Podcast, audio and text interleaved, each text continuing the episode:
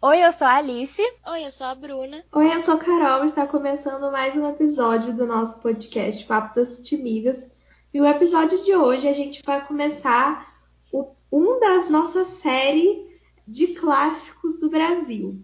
Então a gente vai começar falando dos clássicos que a gente tem mais afinidade, né? Que são os clássicos do Rio, e citando os grandes clássicos entre os quatro grandes times do Rio, que são Botafogo, Flamengo, Vasco e Fluminense. E para começar contando um pouquinho para vocês sobre da onde vem toda essa rivalidade e também um pouquinho assim, uma breve passada pela história desses clubes, a gente vai contar um pouquinho como cada um nasceu. Começando com a nossa botafoguense, Alice. Por ordem alfabética, a de Alice em vez de Botafogo, vamos começar com o mais tradicional. De herói em cada jogo, Botafogo, por isso é que tu és e has de ser nosso imenso prazer. O Botafogo no Rio é o clube, assim, é meio confuso, porque na real o Botafogo é mais antigo porque tem é, regatas, né? O Fluminense é o único clube do Rio que não tem. O Clube de Regatas do Botafogo, né? Ele foi fundado em 1894, né? O Clube de Regatas. E em 1904 foi fundado o Botafogo Futebol Clube, que é escrito igual o Fluminense é escrito até hoje, futebol com inglês, aquela coisa meio elites. meio elites, né? Obviamente no bairro de Botafogo, no Rio de Janeiro, e eram clubes diferentes, mas quem torcia para um torcia para o outro, né? Porque não tinha rivalidade nos esportes. E em 1942, no dia, do, no dia 8 de 12 de 1942, houve a famosa fusão, a junção dos clubes, criando então o Botafogo de Futebol e Regatas. É, e o Botafogo de Futebol e Regatas, gente, o Botafogo ele tem, não sei se vocês notaram, vou falar uma coisa semiótica aqui. É, uhum. O escudo das regatas, né, é um escudo de um, de um formato diferente, mas que tem o CRB, né, que é Clube de Regatas do Botafogo, e uma estrela do lado, uma estrela, né, branca no fundo preto.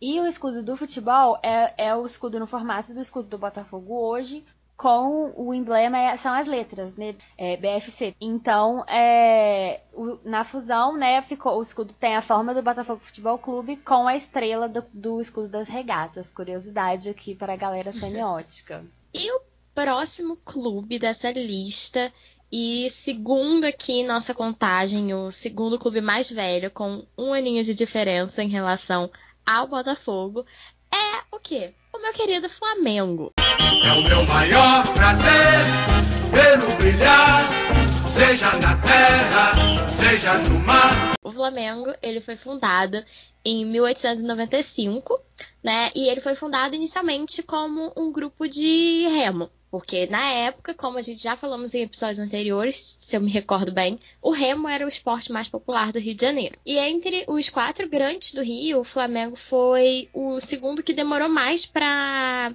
para começar a prática do futebol, né? Ele só criou uma sessão de desportos terrestres em 1911 e o primeiro jogo só aconteceu em 1912. Então, assim, esses primeiros anos da existência do Flamengo, ele existiu apenas como um clube de regatas e depois ele virou, né, aí o clube querido campeão de terra e mar.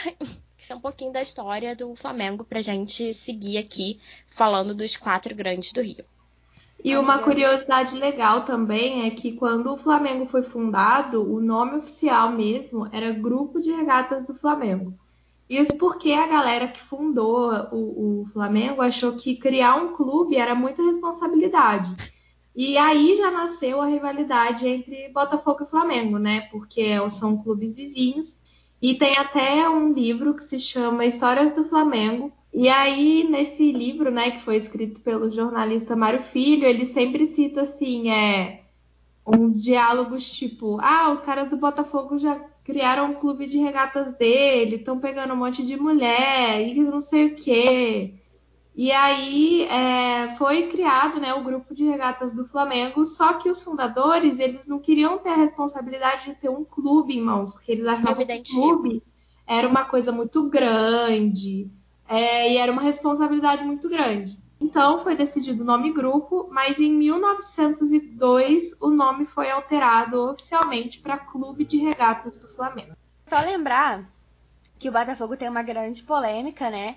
Porque o hino diz que o Botafogo é campeão desde 1910 sendo que o primeiro hum. campeonato que o Botafogo venceu foi em 1907. E aí isso aí é uma grande confusão. Tem parte da torcida que canta o que quiser, faz o que você quiser, entendeu? É, é uma grande. Eu, eu considero uma. Eu considero que tem essa licença poética aí para cantar como você acha melhor. E seguindo para o próximo, que também é só um ano de diferença, assim, que é o Vasco da Gama, né? Que foi fundado em 1800, 1896 como também um clube de regatas e, como o próprio nome diz, fundado tendo o remo como sua prática principal. No remo és imortal, no futebol és um traço de união Brasil-Portugal.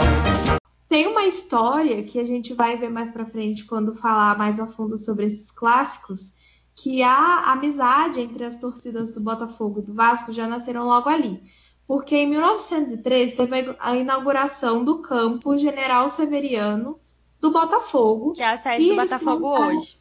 Porque não Isso. foi um tempo, depois é de novo, enfim, confuso. E aí, é, na inauguração desse campo, eles trouxeram vários. O Botafogo convidou vários clubes, como o Esporte, o Benfica e tudo mais, para verem a partida em que os visitantes né, ganharam por 1 a 0. E também toda essa vinda dos times portugueses animou a galera da colônia portuguesa aqui, né? E lembrando, né, que o Vasco é um time historicamente falando fundado por portugueses, então tem toda essa cultura, inclusive está até no hino do Vasco e todas essas questões. E aí, por conta dessa, dessa grande movimentação que deu dos clubes portugueses vindo, o jogo da, do Botafogo e tudo mais de futebol, o, o, então presidente do Vasco, Raul da Silva Campos, é, que inclusive também era português, teve a ideia de também fundar um, um departamento de futebol no Vasco. E aí para poder reunir né, todo, todos os clubes portugueses que tinham aqui no Brasil. E como o Vasco não tinha né, esse departamento de futebol, a ideia foi incorporar o departamento do Lusitânia Esporte Clube, que hoje nem existe mais. Mas, é, segundo informações aqui, como o Lusitânia era um, um clube português muito tradicional aqui no Brasil, ele só aceitava portugueses como sócios. Já o Vasco não, o Vasco aceitava tanto portugueses quanto brasileiros, né, que criaram uma afeição pelo remo do Vasco e tudo mais. Mas eles tiveram, né, todo um acordo criado, feito em 1915, é, que levou à incorporação entre o futebol do Lusitânia e do Vasco, o que originou no departamento de futebol do Vasco, que foi o último a ser fundado no Brasil. Lembrando, gente, que esse trailer todo do Vasco pro Vasco demorou pra caramba e ainda foi o primeiro clube do Rio a aceitar é, jogadores pretos. Ou seja, futebol no Rio era muito elitizado, né? Só pra fazer essa lembrança aqui. Porque, ah, não pode, que pode, que não pode, junta, que não junta. E mesmo assim, nesse rolê todo, ainda foi o Vasco o primeiro. E ainda mais um comentário que o dia que a gente está gravando esse podcast, né?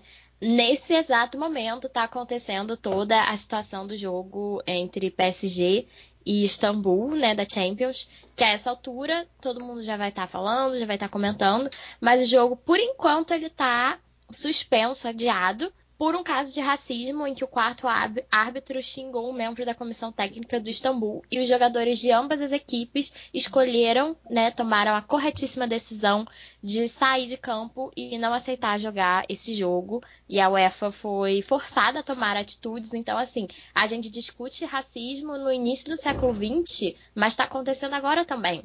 É, hum. e é uma coisa assim que deve ser levada de exemplo, né? A atitude das duas equipes, porque uma pessoa dessa não tinha nem que estar tá lá, quanto mais julgando qualquer coisa. Então, assim, Exatamente. Vamos então para o Fluminense Futebol Club. Sou tricolor de coração, Sou do clube tantas vezes campeão. Porque está em inglês, então a gente respeita, tá, meninas? Mas, né, o Fluminense é o primeiro time de futebol do Rio de Janeiro, de futebol, né? Fundado em 1902, como eu falei, criado exclusivamente para o futebol, tendo Oscar Cox como um dos, um dos primeiros caras a trazer o futebol para o Rio de Janeiro, né? Porque a gente falou que ele é do Charles Miller já em outros podcasts, mas ele era lá em São Paulo. E ele é um dos principais responsáveis pela fundação do clube, né? O Fluminense é do, das Laranjeiras, né, no Rio de Janeiro. É, e eu queria fazer um lembrar de uma coisa que eu acho muito legal antes da gente falar dos clássicos, né? Que os quatro hinos, né, dos quatro grandes foram criados por quem? Por Lamartine Babo. Exatamente, que fez os quatro hinos e mais o hino do América, do São Cristóvão eu não me lembro mais quantos são, mas é, meu pai sempre diz que os hinos, o, todos os hinos são igualmente bonitos, né? Isso é muito claro, assim, né? Cada um prefere do seu time, claro, mas os dos quatro times são claramente bonitos, exatamente. Meu pai sempre disse que o do América ele sempre achou o mais bonito, porque era o time de verdade do Lamartine Babo. É, e uma informação também interessante até sobre o próprio Oscar Cox, é que, como a Alice falou, a primeira pessoa, assim, datamente registrado a trazer o futebol da forma como ele é para o Brasil foi o Charles Miller, que ele era um brasileiro que estudou fora e tudo mais. E o Oscar Cox também teve quase o mesmo trajeto aí do Charles Miller, né? Ele também é um brasileiro, mas ele estudou fora há muito tempo. Só que quando ele voltou, ele teve a iniciativa de trazer o futebol para o Rio, assim como feito é, em São Paulo pelo Charles Miller. E tiveram até várias excursões propostas e é, organizadas pelo Oscar Cox para ir ao, ao São, a São Paulo para ver como estavam funcionando é, as competições de futebol, porque São Paulo, né, em relação ao Rio, assim, em relação a futebol, estava bem mais avançada a coisa. E aí, o Oscar Cox, ele é até hoje considerado o maior incentivador de futebol no Rio, né? E também um dos principais, né? Porque uma dessas iniciativas dele em criar um grupo, é um clube específico voltado para a prática de futebol, acabou dando no Fluminense, né? Ele já tinha tido uma outra iniciativa que não deu certo e o Fluminense foi a segunda que deu super certo e tá aí até hoje, né? O Fluminense. E também é o que a gente até falou de é, o Fluminense hoje ser um dos clubes de mais elite assim no Rio, é até por conta de sua fundação, né? Que foi fundado praticamente por vários homens é, de descendência inglesa ou euro... sempre europeia, mas a grande maioria é inglesa, assim como o próprio Oscar Cox, né, que morou muitos anos fora. É, uma outra coisa que eu queria falar é que nesse fuzuê, né, de clube surgindo no Rio de Janeiro, é, o Graciliano Ramos, né, que é um dos, dos maiores escritores do Brasil, né, que escreveu Vidas Secas, que é um dos maiores clássicos da nossa literatura, ele na, eu estudando TCC pro, pro TCC eu descobri isso, né, que ele nos jornais do Rio, né, ele escreveu que o futebol não ia pegar, né, porque. Sim, sim, eu sei é uma, é bizarro. E o Graciliano Ramos, né, é uma das pessoas que escreveu livros sobre. Zero sobre elite e tal, né? Mas Brasilidade. Sobre né? brasilidades. E ele dizia que as estrangeirices. É exatamente isso, ó. Estrangeirices não entram facilmente na terra do espinho o futebol, o boxe, o turf, nada pega. E ele falou que ele tinha certeza absoluta de que isso não ia dar em nada, de que essa euforia do futebol não ia dar em nada. E eu acho isso muito engraçado, porque deu, deu em tudo, né? Sim, sim, sim. Não, e é muito esse trecho de, dessa crônica, não, não sei direito onde ele publicou isso, mas é muito bom porque o Grac... E também assim, a gente tem que pegar o contexto, né? Que o Graciliano Ramos fazia parte de um movimento muito literário. Antes, um exatamente, muito assim. intelectual assim. de valorizar, né? As características nacionais, né? Então eu acho que isso também era um posicionamento dele dizendo que não queria que isso acontecesse. É, exatamente. Falando assim, lá vem esses caras de novo querendo fazer. É realmente os jornais de futebol, né? Os, os pouquinhos espaços que tinham para esporte nos jornais eram tudo falando de turf, de Sim. desses esportes que só jogava gente rica mesmo, entendeu? Então ele, né, é um posicionamento meio que até político, mas acabou que o futebol hoje em dia é uma, da, é uma das grandes brasilidades, né?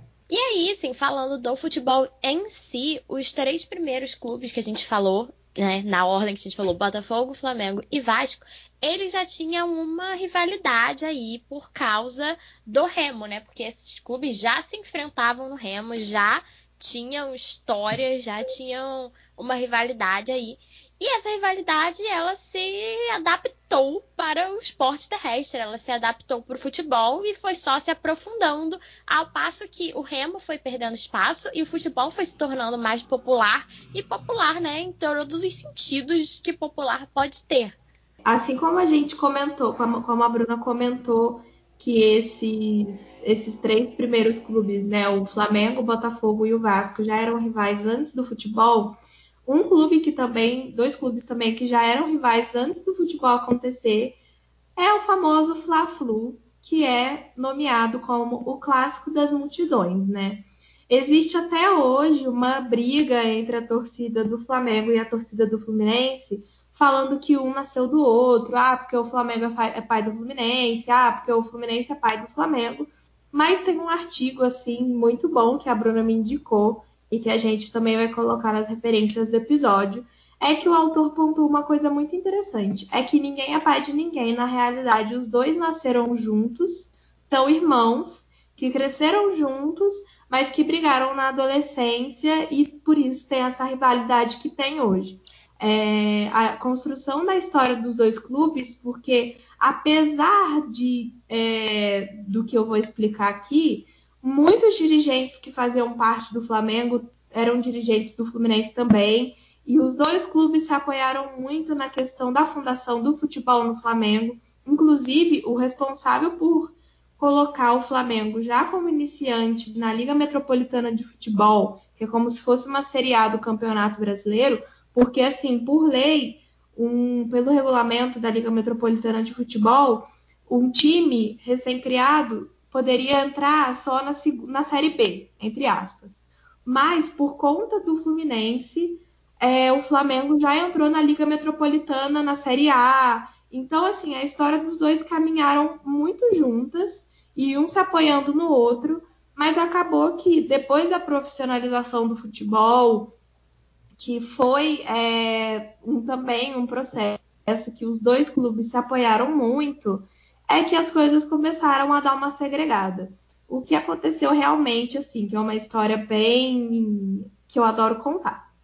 É, naquela época, é, não, não, o futebol, o remo e tudo mais, eles eram atividades que eram feitas por puro lazer. Então, é o que a Bruna costuma chamar de o amadorismo dos esportes. Então, as pessoas elas não eram pagas para exercer aquele ofício. E aí, o Alberto Borghetti, gravem esse nome, ele era remador no Flamengo e era capitão do time de futebol no Fluminense. E naquela época, ali por volta de 1911, não existia o técnico do futebol. Então, quem apresentava a escalação de todos os jogos e to tomava todas as decisões era o capitão do time. E aí ele ia, fazia a escalação, passava para a diretoria do clube e aí a diretoria dizia se aceitava ou não. Quem viu The English e... Game sabe, né, amiga? Sim, Quem viu The English exatamente. Game sabe. Aham, uhum, exatamente. É, e aí, lá no final de 1911, o Fluminense estava passando por uma reestruturação na diretoria, né? Votação e tudo mais. E aí existiam as duas diretorias que estavam disputando ao cargo para começar a atuar no próximo ano, que era, a, vou citar aqui diretoria A e diretoria B. A diretoria A era a favorita da, dos, dos comandantes é, atuais do Fluminense para continuarem. E a diretoria B era que a galera, tanto o Alberto Borghetti, que era o capitão no time de futebol, e isso a, ainda hoje é muita coisa, mas naquela época era mais coisa ainda. E aí tinha essa diretoria B, que era apoiada por todo o Alberto Borghetti e, e o, algumas pessoas que eram mais próximas dele ali, dos jogadores e tudo mais.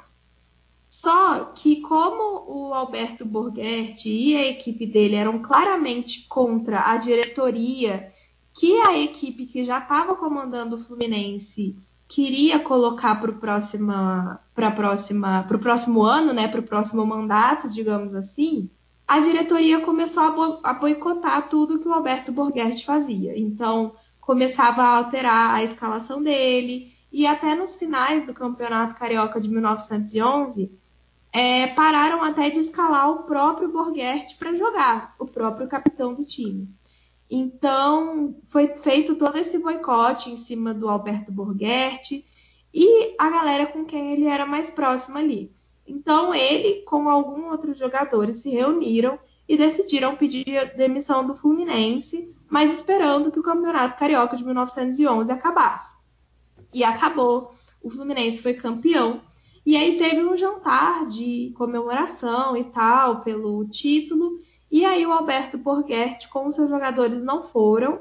E lá eles só enviaram uma carta de demissão conjunta ao Fluminense, coisa que o clube já sabia o que ia acontecer. É, e aí o Alberto Borghetti começou a procurar alguns outros clubes para poder inteirar. Eles até procuraram o Botafogo, procuraram alguns outros clubes, procuraram até fora do Rio, e Niterói também. Mas como ele era já remador do Flamengo, conhecido pela diretoria, ele levou essa, essa proposta lá, que depois de muito custo foi aceita pelos, pela diretoria e pelos remadores também. Depois de muito, muito custo foi aceita. E aí o Alberto Borghetti foi o primeiro presidente do departamento de... É, na verdade, nem, nem departamento. O Alberto Borghetti foi o primeiro presidente da seção de desportos terrestres do Flamengo, né? Ali já foi assinado logo no final de, 2000, de 1911 mesmo, e o Flamengo foi jogar só em 1912, lá para maio, maio ou março, algum desses dois desses dois meses. E aí é, teve e, e assim o, Flamengo só conseguiu jogar na Série A assim da, da Liga Metropolitana de Futebol por conta do Fluminense e os dois foram se apoiando muito. Mas aí, quando veio ali por volta da profissionalização do futebol, acabou que os torcedores foram escolhendo os clubes que eles mais se encontravam, né? O Fluminense, como a gente falou, um clube mais tradicional, um clube mais elitizado, e o Flamengo, um clube mais assim, da galera, tudo mais. Então as torcidas foram tomando seus lugares ali na arquibancada, e o Flamengo é, esse clássico, né, recebe o nome de Fla-Flu. É, foi criado por Mário Filho, que é um jornalista rubro-negro e irmão do tradicionalíssimo torcedor, tradicionalíssimo tricolor também, Nelson Rodrigues, e os dois eram irmãos e protagonizaram o verdadeiro clássico Fla-Flu ali na década de 30. O Mário Rodrigues, né, que era o pai dos dois, né, foi dono de um dos maiores jornais do Rio de Janeiro, né, de esportes. É, primeiro de, de um Sim. jornal e eles investiram muito no ramo também de jornais esportivos. O Mário Filho, ele seguiu a carreira, ele era flamenguista, mas ele seguiu a carreira de jornalismo, né, sendo incentivador de outros clubes além do Flamengo, que por isso também leva o nome do Maracanã, enfim e várias coisas. E o Nelson Rodrigues, né, é um dos maiores romancistas do Brasil e ele foi a vida inteira comentarista do Fluminense, né, tanto na televisão quanto no rádio quanto nos jornais. Ele dedicou a vida esportiva dele ao Fluminense mesmo. E aí o nome clássico das multidões em referência à final do Campeonato Carioca de 63, protagonizado pelo do Flamengo e Fluminense, que é até hoje o maior público do Maracanã entre dois clubes brasileiros, ficando atrás apenas da final do Mundial de 50. Bom, então vamos para ele. Então vamos para o clássico vovô, que é Fluminense e Botafogo, né? Eu acho tão bonitinho esse nome. Eu gosto muito também. E é, um, é o clássico mais elegante, garboso do futebol aí. É, porque é o clássico dos mais antigos do Rio, né? o mais antigo clube do Rio de Janeiro e o mais antigo clube de futebol do Rio de Janeiro, de especificamente futebol. Então, por isso leva o nome de Clássico Vovô, porque o Fluminense, né, como a gente falou, ele é o mais antigo clube a jogar futebol no Rio. E o Botafogo logo depois também adotou a prática. E, e como esse clássico é, um, é o clássico dos clássicos, né, porque são os mais velhos, é, levou esse nome de vovô que é uma referência simpática, né, ao, ao clássico e passa uma, uma, uma sensação nostálgica especial pelo nome. Então, os dois times cariocas, né, eles foram também os, os grandes, os primeiros é, a dar viverem épocas áureas logo depois, né, com jogadores de seleção brasileira, em muitos, enfim. Então, o próximo a gente vai falar sobre o clássico dos gigantes, que é o clássico entre Fluminense e Vasco. Esse nome é, foi eleito pelos leitores do jornal Lance em 2006. É, o jornal Lance, que é um jornal tradicional de esporte aqui no Brasil, é, no Sudeste, né, principalmente ele, é, ele abriu uma eleição em 2006 que durou durante uma semana, em que os, os torcedores de Fluminense e Vasco poderiam votar pelo nome do. qual seria o nome do, do clássico, e foi eleito o clássico dos gigantes. Uma história legal, uma curiosidade, né, na verdade, é que o Fluminense e Vasco foram os únicos clubes do Rio a se enfrentarem pela Libertadores diretamente e também se enfrentaram pela final do Campeonato Brasileiro de 84, que foi vencida pelo Fluminense. E o próximo é o clássico da rivalidade. Mais do que isso, é o clássico deste podcast, porque é Uhul. Flamengo e Botafogo né? E esse clássico, ele tem esse nome desde a década de 60 e tem, né, a questão da rivalidade vindo da, dos campeonatos de remo, que a gente já comentou mais cedo, e teve também umas finais de campeonato carioca, mas eu acho que, que a, o grande marco para mim do clássico Flamengo Botafogo é o tal do 6 a 0 é este placar emblemático que Nossa, esses é clubes mesmo. têm. Em 1972, o Botafogo aplicou uma goleada no Flamengo de 6 a 0. E isso ficou engasgado, né, para todos os flamenguistas. Só que em 1981, este placar foi devolvido no mesmo número eu acho que o Adílio falou numa entrevista que ele nunca tinha visto o Zico tão nervoso no intervalo de jogo, porque o primeiro tempo acabou 4 a 0 e o Zico foi pro vestiário. Assim, a gente tem. É hoje que eu vou devolver esses seis, porque o Zico, ele sempre fala que o time que ele mais gostava de enfrentar, que ele mais gostava de ganhar, era contra o Botafogo, né? Eu consigo imaginar o meu time ganhar um clássico de 6 a 0 Tipo, é uma coisa.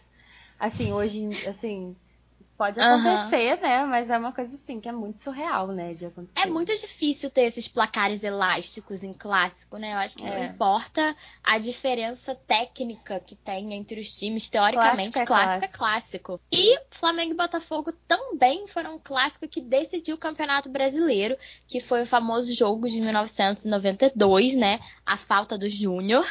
E esse jogo também tem uma história trágica, porque foi o jogo que teve a queda da arquibancada no Maracanã, né? Então é um jogo muito importante em vários sentidos. É um jogo que ficou marcado não só pela vitória, né, de um dos times no clássico, mas também por uma tragédia. E como a gente sempre fala aqui, né, tragédia não é piada. Eu sei que tem uma música do que parte da torcida do Botafogo cantava. Parte de, sobre... não é nem de uma torcida organizada. Felizmente, infelizmente ela existe, né? Mas felizmente é de um grupo muito Sim. pequeno de pessoas. E eu fico muito. É... E eu espero que continue assim até essas pessoas entrarem em extinção. Obrigada. Sim. E aqui a gente tem, para fechar esse assunto triste, porque para mim esse não é um clássico triste. É inclusive o clássico que eu mais vi no estádio. Então fica essa, esta pequena curiosidade, tanto aqui em Volta Redonda quanto no Rio. Eu já assisti na base de uns 10 Flamengo e Botafogo. E uma curiosidade para fechar o assunto desse clássico é que o Flamengo é o clube que mais contribuiu com jogadores para a seleção brasileira principal e o Botafogo é o clube que mais cedeu jogadores para Copas do Mundo. Então aí para a seleção brasileira e outras. É, e eu queria dizer, só para falar, né, que infelizmente era o Botafogo quem detinha os dois, mas é, devido às fases recentes, né, o Flamengo passou o Botafogo aí em mais contribuições para a seleção. Mas o Botafogo em Copas cedeu mais para a seleção e outras, né? Porque o Botafogo tem tradição de termos jogador uruguaio, enfim, outros jogadores. Vamos então para o clássico da amizade é, que é entre Botafogo e Vasco, né? E dizem, né, que a torcida do Vasco e do Botafogo historicamente são amigas, né? Desde que eu me entendo por gente, elas são amigas, né? Mas É, diz a história que sempre foi assim. É, e como as meninas mesmo falaram, né, na inauguração de General Severiano. E Botafogo e Vasco tem uma questão de, tipo, um pacto de não agressão, usando um termo meio histórico, assim, né, Bruna, que, digo, que eu digo, é, entre as um organizadas. É, exatamente. E quando isso acontece, né, quando é, acontece uma briga, né, porque, gente, mais que sejam amigos, clássico é clássico, porrada é porrada, né, infelizmente, futebol às vezes parte para agressão física, e quando isso acontece é uma atitude que é muito lamentada tanto pelos clubes quanto pelas próprias torcidas, né, que prezam realmente por, por não não interessa o que aconteça dentro de campo, as torcidas não vão brigar, né? É, às vezes o Botafogo ficava irritado com o Eurico, o Vasco ficava irritado aí por Botafogo, seja qualquer que for seja o motivo, e isso é, acabava, né, com que as torcidas organizadas partissem para a violência, mas não não é comum e quando acontece é muito as próprias torcidas pedem né, se retratam pedem desculpa e enfim não gostam especialmente torcida organizada que é uma instituição né a gente sabe disso então elas acabam conversando entre si Sim. sempre. A Carol lembrou de uma frase muito boa do André Rizek, que é assim: As duas torcidas são as mais irmãs do Rio de Janeiro. Não conheço dois clubes grandes do Brasil que tenham um comportamento tão civilizado entre duas torcidas quando se enfrentam. Botafogo e Vasco têm um histórico de irmandade que valeria para todas as torcidas.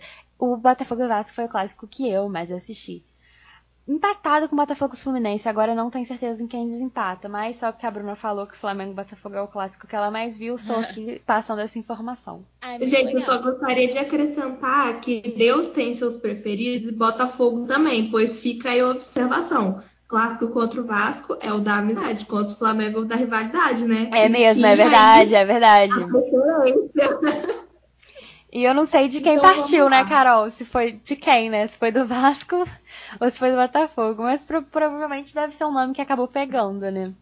Mas acaba que é isso mesmo, né? Exatamente. né? Bom, e por último, né, mas não menos importante aí, o clássico dos milhões, que é o clássico entre Flamengo e Vasco. Bom, assim como no clássico da rivalidade, né, que é contra o Botafogo, a história entre o Flamengo e o Vasco, assim, a rivalidade vem lá do Remo, é, veio bem do futebol.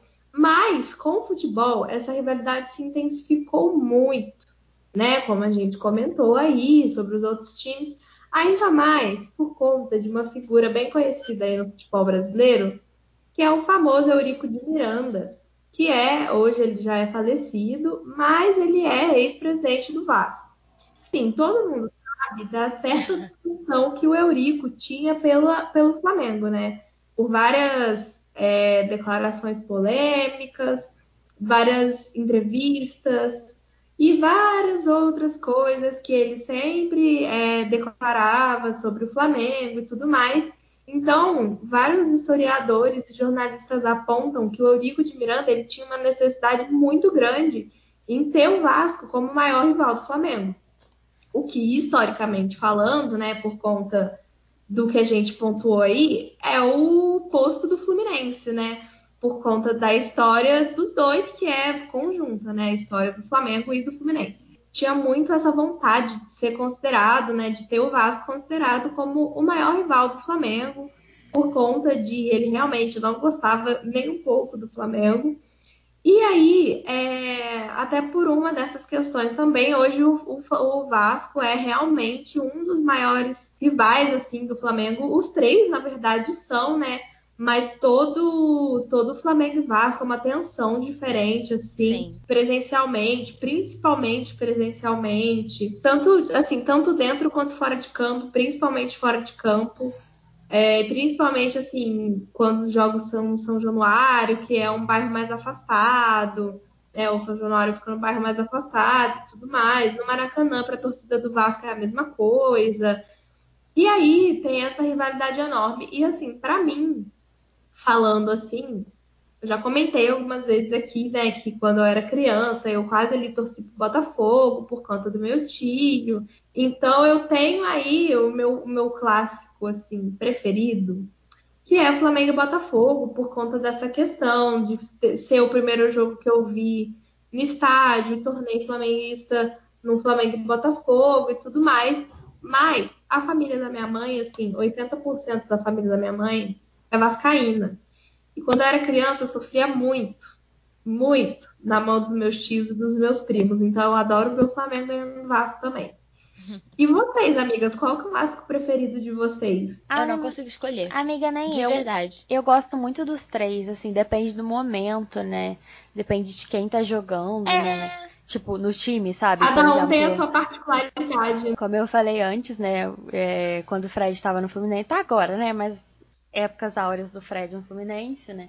Ele era o único que fazia gol no Jefferson e aquilo me dava um ranço, né? Eu já, já começava o jogo, eu já ficava nervosa porque eu queria ganhar do Fluminense de qualquer jeito, né? Depende muito, né, da situação, do momento, né, e tal. No momento atual, Eu não tô que querendo nem divido- clássico. Deve estar sempre bom. Eu acho que eu divido por categorias. Eu acho que o clássico mais tenso atualmente é Flamengo e Vasco. Que assim, é aquele que você fica meio até que com medo, nossa, vai ter briga, né? Quando tem torcida, ou até quando não tem torcida, porque tivemos casos aí recentes de brigas entre jogadores desses times. É, tem muita provocação e tal. O clássico, que eu acho que deixa o estádio mais bonito, assim, mais colorido, que o estádio fica muito legal, é o Fla-Flu. E o clássico que eu me divirto mais quando o Flamengo ganha é Flamengo e Botafogo, principalmente no estádio. Com todo respeito à amiga Alice, as musiquinhas são muito boas de cantar. Eu só queria deixar uma coisa muito clara aqui. A minha música preferida do Botafogo, da torcida, é E Ninguém Cala, né? Que é a música que foi parodiada pela torcida do Flamengo, né? É, que eu nem nego, porque eu choro mesmo, já falei com a Bruna isso várias vezes. Eu sou a pessoa que mais chora, nem tem como falar que não, entendeu? Pelo, pelo feliz e pelo triste, minha filha. Só que eu acho que essa música ela já é a resposta pra própria paródia dela, né? Porque é Ninguém Cala o Botafogo, mas eu me lembro a primeira vez que eu fui num clássico, né, de um jogo de futebol clássico, foi um Flamengo e Vasco, foi uma semifinal de Carioca, e eu lembro das orientações do meu pai para a segurança, né, porque eu fui com as minhas amigas e com o pai de uma amiga minha, nossa. que era assim, vai com uma blusa branca, tipo, ou neutra embaixo da sua blusa, você só coloca a sua blusa do Botafogo dentro do estádio, porque fora, se tiver uma briga, você sai correndo, enfim, tira a camisa e fica só com a, É. sua, a sua blusinha, porque, enfim, né, pra você passar neutra em qualquer confusão. Essa foi a minha primeira orientação para a classe. A Bruna falou que, a- eu acho que esteticamente é muito bonito Botafogo e Vasco e, aliás, Botafogo e Vasco contra o Flamengo, porque eu acho que fica um contraste de cor muito forte, né, na E aqui bancada. uma crítica, claramente apoiada em nada, mas eu odeio ver jogo do Botafogo e Vasco, porque eu nunca sei quem é quem com aqueles uniformes tudo da mesma cor. Eu sempre É. fico muito confusa. É igual quando joga tipo Flamengo Esporte, Flamengo e Atlético. Eu fico Aham. muito Atlético. confusa. Flamengo. Mas engraçado, Flamengo e Fluminense me dá esse mesmo nervoso. Porque acaba que. Ah, eu acho que fica tão bonito, sabe? eu acho Cada- que As cores são muito diferentes. de longe, no verde ali, né? O verde acaba fundindo um pouco, né? E eu acho que acaba ficando muito difícil. Eu só consigo ver pelo calção mesmo. A mil. O que eu comentei não era nem campo, eu tô falando, da- eu falei das torcidas Ah, mesmo. sim. Quando você Ah, olha tá. as torcidas Sim. do estádio, sabe? Aí o Maracanã, metade vermelho e preto, metade é, tricolor, né?